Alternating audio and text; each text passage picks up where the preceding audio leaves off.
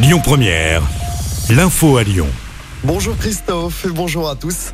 Dans l'actualité locale, ce sauvetage des policiers au parc de Miribel-Jonage le week-end dernier, ils ont sauvé un adolescent de la noyade samedi après-midi. Les policiers étaient en train de patrouiller à hauteur de la plage du Fontanil lorsqu'ils ont vu un jeune baigneur en grande difficulté. Ils se sont jetés à l'eau et ont réussi à le ramener sur la plage. Puis ils ont appelé les pompiers qui ont pris en charge le jeune homme. Son pronostic vital n'était pas engagé. Le mineur a été transporté à l'hôpital. Un Lyonnais vendait des mortiers d'artifice sur Snapchat. Le jeune homme de 18 ans a été interpellé le 13 juillet à son domicile du 7e arrondissement de Lyon. Les enquêteurs l'ont en fait repéré sur le réseau social. Les policiers l'ont retrouvé chez lui avec 18 mortiers d'artifice, des fumigènes, mais aussi avec une carabine et des munitions. 40 paires de lunettes ont également été retrouvées sur place. Des lunettes qui pourraient provenir de pillages pendant les émeutes. Le suspect a été placé sous contrôle judiciaire en attendant son jugement. En politique, fin du suspense, Emmanuel Macron confirme Elisabeth Borne à Matignon. Le président de la République a décidé de maintenir Elisabeth Borne au poste de première ministre. Décision prise au nom de la stabilité. Emmanuel Macron qui va s'expliquer d'ici la fin de la semaine sur le cap qu'il entend poursuivre à la rentrée. Il va faire le bilan des 100 jours, cap qu'il s'était fixé après l'adoption de la très contestée réforme des retraites. De son côté, Elisabeth Borne promet des ajustements au sein du gouvernement. Un contrôle positif aux stupéfiants et votre permis sera immédiatement suspendu. C'est l'une des annonces faites par le gouvernement.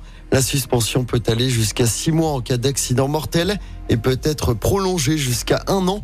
Huit points seront désormais à supprimer contre six actuellement en cas de conduite sous l'emprise de stupéfiants ou d'alcool. Par ailleurs, le permis sera dématérialisé dès l'année prochaine. Il sera téléchargeable sur téléphone via l'application France Identité. La version à papier sera encore disponible. Et puis, John Birkin sera inhumé dans la plus stricte intimité. Le lieu et la date de l'enterrement ne seront pas dévoilés. L'artiste qui est décédé pour appel dimanche à l'âge de 76 ans.